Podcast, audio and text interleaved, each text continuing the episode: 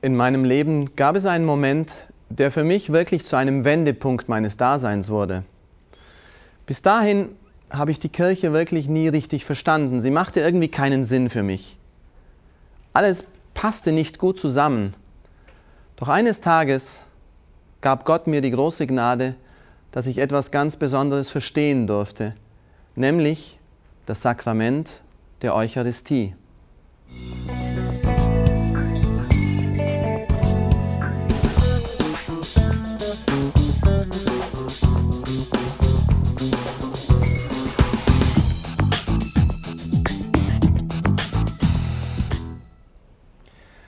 Hallo, ich bin Pater Klaus. Schön, dass Sie heute da sind. Wir Menschen haben von Gott geschaffen, durch die Sünde seine Liebe verloren. Wir haben sie zurückgewiesen. In gewisser Weise haben wir Gott selber verloren. Und wenn wir in die Welt von heute blicken, dann sehen wir so viele Menschen, die Gott nicht mehr finden können. Und um das wieder gut zu machen, was wir selber angerichtet haben, hat sich Gott etwas einfallen lassen, was all unsere Vorstellungen bei weitem überschreitet. Er wollte wieder zu uns kommen, er wollte bei uns sein, und zwar so, dass wir ihn wirklich fühlen und erfahren können. Wir wollen heute über das Sakrament der Eucharistie sprechen, die Kommunion, die Hostie, dort, wo wir jeden Sonntag den Herrn empfangen. Was glauben wir Katholiken bezüglich der heiligen Eucharistie?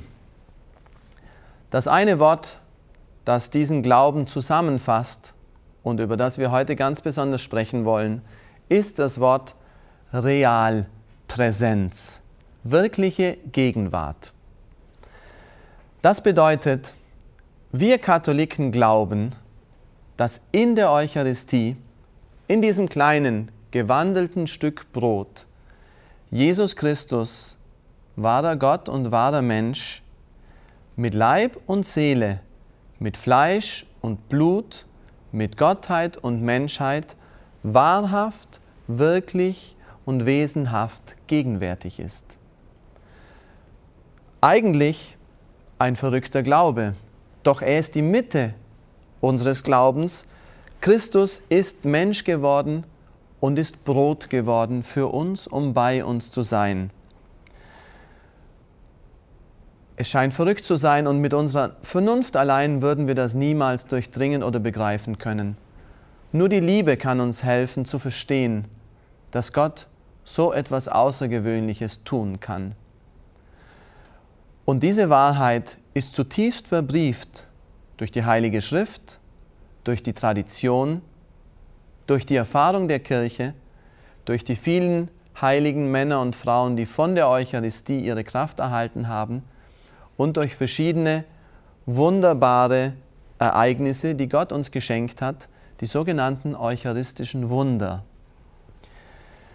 Gott ist in der Eucharistie wirklich da. Und ich möchte ganz kurz über diese drei Adjektive wahrhaft, wirklich und wesentlich sprechen, denn diese Aussage wurde formuliert ganz bewusst, um uns von anderen Glaubensrichtungen zu unterscheiden und klar zu definieren.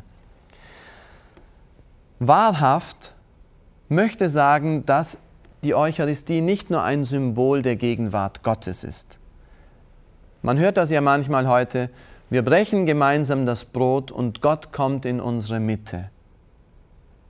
Aber es geht nicht darum, dass Gott symbolhaft in unserer Mitte da ist, weil wir miteinander das Brot teilen, sondern es geht darum, dass Gott durch die Wandlungsworte des Priesters wirklich in diesem kleinen Stück Brot gegenwärtig wird. Er ist wahrhaft da und nicht nur symbolisch anwesend. Wir können also sagen, dieses Stück Brot, diese Hostie ist eben nicht mehr Brot, sondern sie ist Gott selber, und zwar der menschgewordene Gott Jesus Christus. Das Adjektiv wirklich gegenwärtig möchte bedeuten, dass Gott in der Eucharistie etwas bewirkt in uns. Wenn wir vor ihn kommen und ihn anbeten, wenn er in der Kommunion in unser Herz kommt, dann wirkt er in uns. Es ist nicht nur eine Anwesenheit, die eben da ist, aber sonst nichts weiter, sondern es ist eine wirksame Anwesenheit. Und wesentlich bedeutet, dass er mit seinem ganzen Wesen da ist. Eben mit seiner Gottheit, mit seiner Menschheit, mit Leib und Blut, Geist, Seele, alles, was Jesus Christus Gottmensch war, ist in dieser Eucharistie da.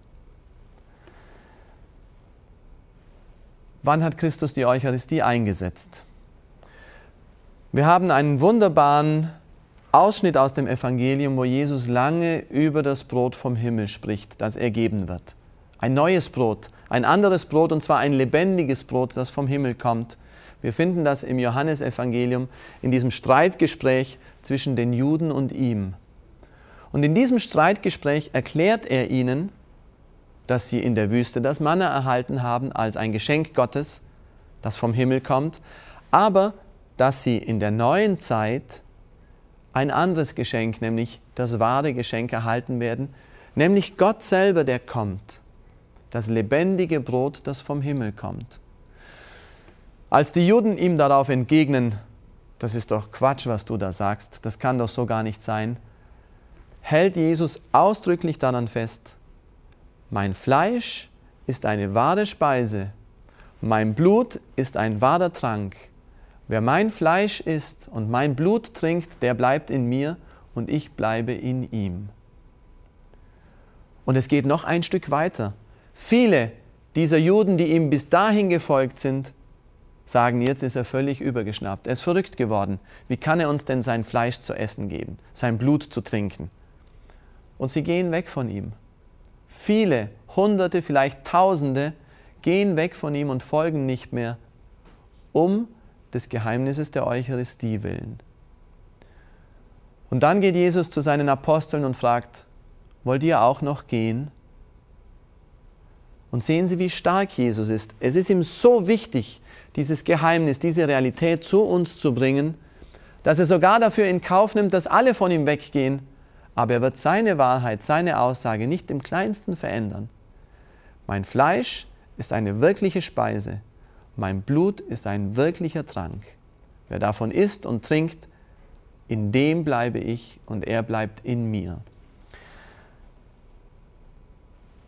Und dann haben wir die eigentliche Einsetzung der Eucharistie im Abendmahlsaal am Gründonnerstag vor seinem Leiden. Jesus selber feiert Eucharistie mit seinen Jüngern. Er nimmt das Brot, spricht das Dankgebet, wandelt das Brot in seinen Leib und gibt seinen Leib den Jüngern. Und das gleiche tut er mit dem Blut. Das ist mein Fleisch, das für euch hingegeben wird. Tut dies zu meinem Gedächtnis. Es gibt ein paar interessante Details in der Auslegung dieser Worte, die Jesus verwendet. Denn er sagt nicht, das ist mein Leib, das ja auch in gewisser Weise ein wenig symbolisch interpretiert werden könnte, sondern er ein, verwendet ein Wort, das man in Griechisch übersetzt hat mit Sarx. Und Sarx ist das Fleisch, das rohe, blutige Fleisch, das vor einem liegt, das auch gekocht werden kann. Also es ist nicht ein symbolischer Leib gemeint, sondern wirklich sein Fleisch, das er uns zu essen gibt. Und wenn er das Wort Essen verwendet, dann sagt er eigentlich kauen. Also er meint wirklich, dass wir seinen Leib in uns aufnehmen, materiell in uns aufnehmen und zu uns nehmen. So haben wir Christus, der wirklich real präsent in der Eucharistie ist.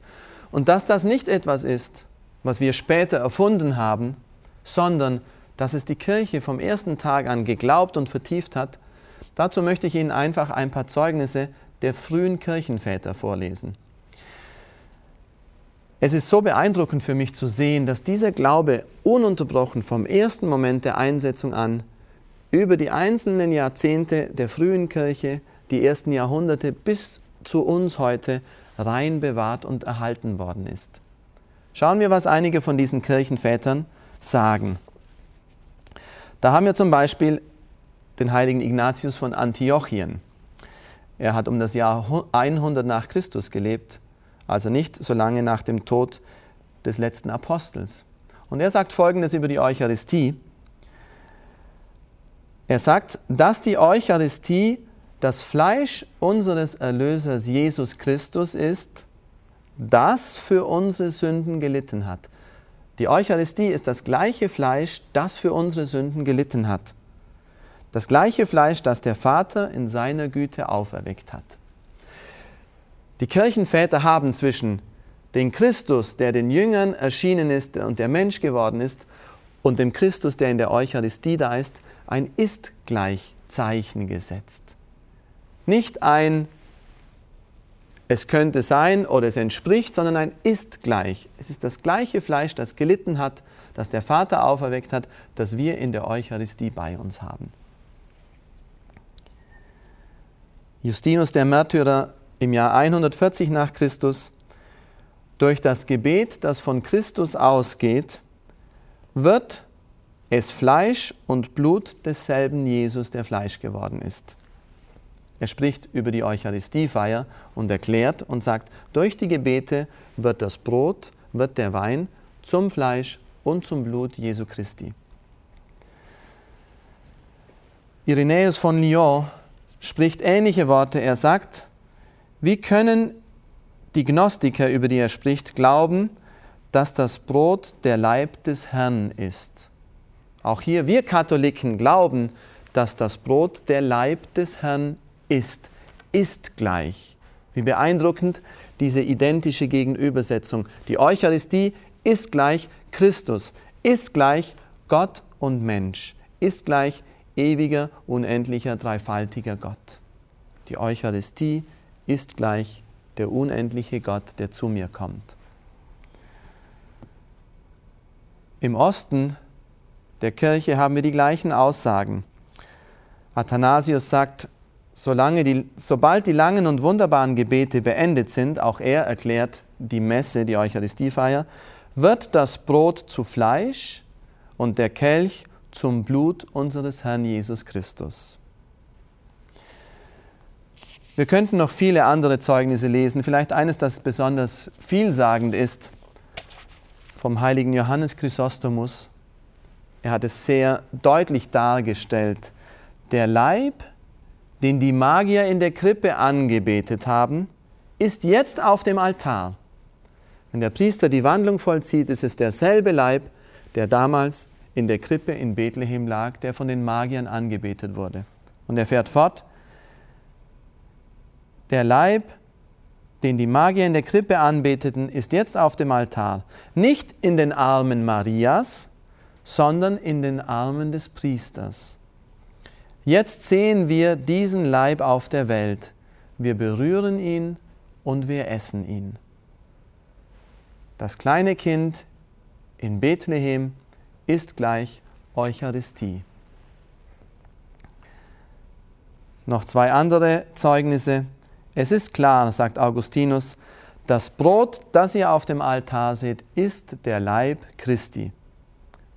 Und Leo der Große, nicht einmal die Kinder verschweigen die Wahrheit des Leibes und Blutes Christi im Sakrament der Kommunion. Das war der Glaube durch alle Jahrhunderte der Kirchengeschichte.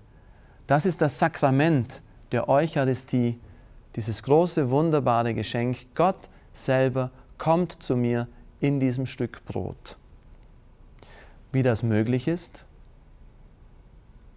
Wir sehen Brot, wir schmecken Brot, wir sehen Wein und schmecken Wein, aber es ist nicht mehr Brot und Wein, sondern Gott verwandelt es. Wie können wir das akzeptieren? Wie können wir das annehmen? Denn wir sehen ja das Gegenteil. Wir fühlen das Gegenteil. Es sieht aus wie Brot, es schmeckt wie Brot, es fühlt sich an wie Brot, es hat die innere Konsistenz wie Brot. Wie können wir das akzeptieren? Weil wir glauben. Weil wir glauben, dass das, was Gott sagt, wahr ist. Und wir glauben eher, dass Gott ein Wunder tun kann, als dass unsere Sinne immer die Wahrheit wirklich erkennen. Man hat dafür ein Wort geprägt, das ich ganz kurz erklären möchte, nämlich das Wort Transsubstantiation. Der Hinübergang trans von einer Substanz zu einer anderen. Transsubstantiation. Was bedeutet das? Nehmen wir wieder unser berühmtes Blatt hier. Sie sehen hier ein Blatt vor sich, das eine bestimmte Form hat, eine bestimmte Farbe. Es könnte kleiner sein, es könnte größer sein, es könnte gelb sein, grün, rot oder blau, aber es wäre immer ein Blatt. Die äußeren Formen, die wir erkennen, haben in der Philosophie einen besonderen Namen bekommen.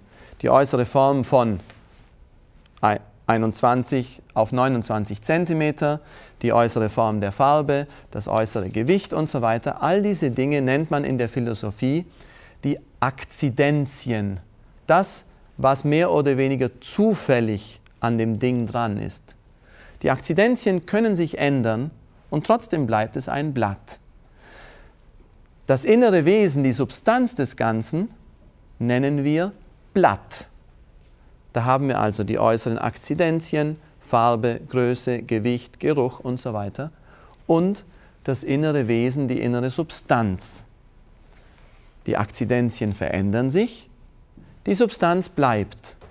Nehmen wir den Apfel zum Beispiel. Wir können einen kleinen gelben Apfel haben, wir können einen großen grünen Apfel haben, wir können einen Apfel haben, der erst im Reifeprozess begriffen ist. Wir können einen haben, der bereits beginnt zu verfaulen, aber alles ist immer ein Apfel, obwohl sie völlig unterschiedlich aussehen, völlig unterschiedliche Akzidenzien haben.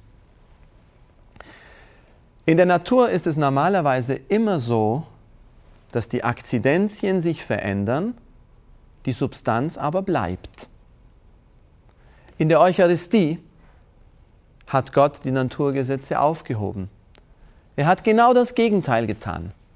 Er hat nämlich die Akzidenzien belassen, wie sie sind. Vor der Wandlung, nach der Wandlung ist das Brot von den Akzidenzien her gesehen wie Brot. Es bleibt weiß, es bleibt in dieser Form, es verändert sich nichts.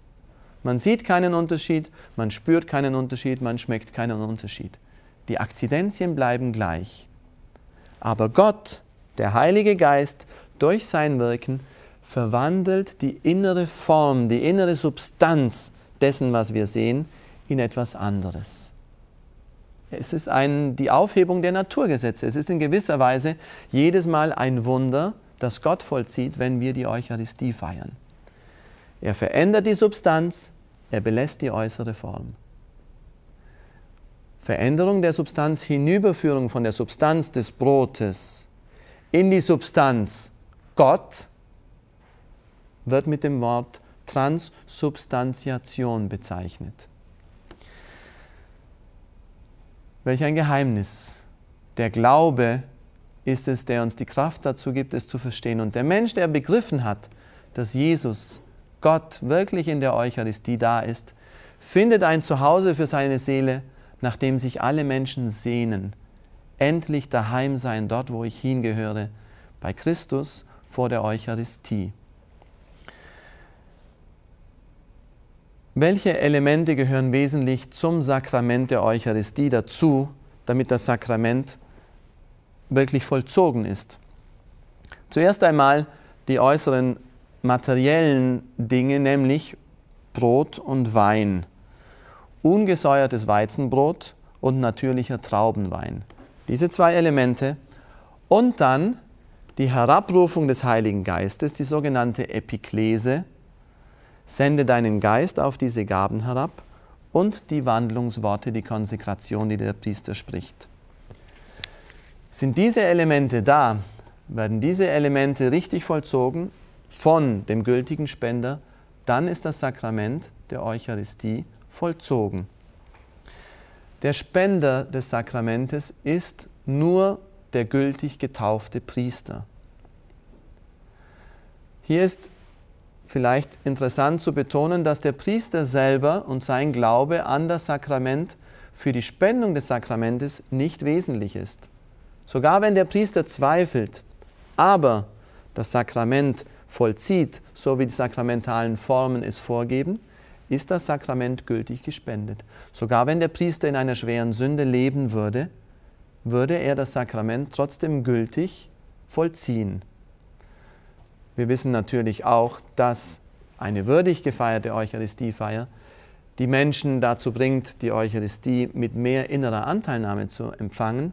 Aber ganz grundsätzlich gesagt, hängt es nicht vom Spender ab, dass das Sakrament richtig vollzogen wird. Empfänger des Sakramentes sind die getauften Katholiken, die den Glauben bekennen, den Glauben an die Eucharistie. Und in Ausnahmefällen auch orthodoxe Christen, die denselben Glauben an die reale Gegenwart Christi bekennen, wenn sie zum Beispiel in einem Land sind, wo es keine orthodoxen Gottesdienste äh, gibt, dann dürfen sie auf natürliche Art und Weise die katholische Eucharistie empfangen.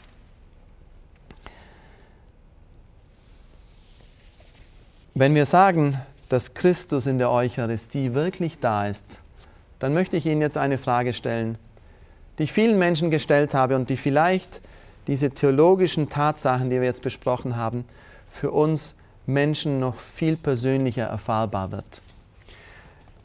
Wenn Jesus Christus wirklich da ist, war er Gott und war er Mensch, so wie damals vor 2000 Jahren, als er über diese Welt gegangen ist, können wir denn sagen, dass Jesus in der Eucharistie Augen hat? Was meinen Sie? Können wir sagen, dass Jesus in der Eucharistie Gefühle hat, dass er fühlt, dass er uns sieht, wenn wir kommen zu ihm, dass er spürt, wenn jemand bei ihm ist, dass er einen Mund hat, um zu uns zu sprechen? Können wir das sagen? Ich denke, wir können es durchaus sagen. Wenn es der gleiche Jesus ist im Sakrament, der vor 2000 Jahren über die Welt gegangen ist, dann ist es ein lebendiger Jesus, kein totes Brot, das da vor uns ist, sondern ein lebendiger Jesus, der mit uns sprechen möchte, der sich über uns freut, wenn wir kommen, der bestimmt lächelt, wenn wir ihn nur sehen könnten. Ich würde gern sein Lächeln sehen jedes Mal, wenn ein Mensch zu ihm kommt, die Kniebeuge macht und sich vor ihm hinkniet, um bei ihm zu sein. Es gibt diese schöne Geschichte eines einfachen Bauernmannes in Ars, beim berühmten heiligen Pfarrer von Ars. Dieser Mann kam jeden Tag in die Kirche, machte die Kniebeuge, setzte sich in die Bank und dort war er eine Stunde lang und schaute nur zum Tabernakel, dort wo die Eucharistie aufbewahrt ist. Er sprach nicht, er bewegte sich nicht, er saß einfach nur da. Und der Pfarrer von Ars beobachtete diese Szene immer wieder, Tag für Tag. Und eines Tages, neugierig geworden, ging er zu diesem Bauern hin und fragte, Lieber Bauernmann, sagen Sie mir doch einmal, was tun Sie denn jeden Tag hier? Sie reden nichts, Sie sagen nichts, Sie beten nichts. Und er sagte diesen wunderbaren Satz, lieber Pfarrer von Ars, ich schaue ihn an und er schaut mich an. Wenn jemand die Eucharistie so leben kann, wie schön. Gott schaut mich an und ich schaue meinen Gott an. Ja, er ist verborgen hinter diesem Schleier des Sakramentes, aber ich weiß, er ist da. Er blickt auf mich, sein Herz pocht voller Sehnsucht nach dem, was ich ihm sagen werde, was ich für ihn tun werde. Christus ist da, als wahrer Mensch, mit Leib und Seele, mit Fleisch und Blut als wahrer Gott, so menschlich, dass alles Menschliche, was ich ihm erzählen möchte, für ihn nicht etwas Fremdartiges ist, sondern ihn wirklich zutiefst interessiert. Und so göttlich, dass er mir in meinen Sorgen, in meinen Schwierigkeiten, in meinen Unternehmungen auch wirklich helfen kann. Ein Jesus, der auch Sehnsüchte in seinem Herzen hat. Nämlich Sehnsüchte, dass mehr Menschen zu ihm kommen, damit er sie froh machen kann die Sehnsucht, dass mehr Menschen von ihm wissen, damit er ihnen ihr Heil zurückgeben kann, um dessen Willen er ja auf diese Welt gekommen ist. Wenn wir Jesus in der Eucharistie so kennen und lieben, wie er geliebt werden möchte, nämlich als ein lebendiges Wesen, als ein lebendiger, aktiver, dynamischer Mensch, der da ist, wenngleich verborgen hinter den sakramentalen Zeichen, dann wird unser Leben Dynamik gewinnen, Freude, Offenheit, wir werden etwas tun wollen für ihn, für die anderen. Wir wollen, dass Menschen ihn auch finden, dass sie in ihm das Glück finden. Nicht umsonst kennt die katholische Kirche die eucharistische Anbetung.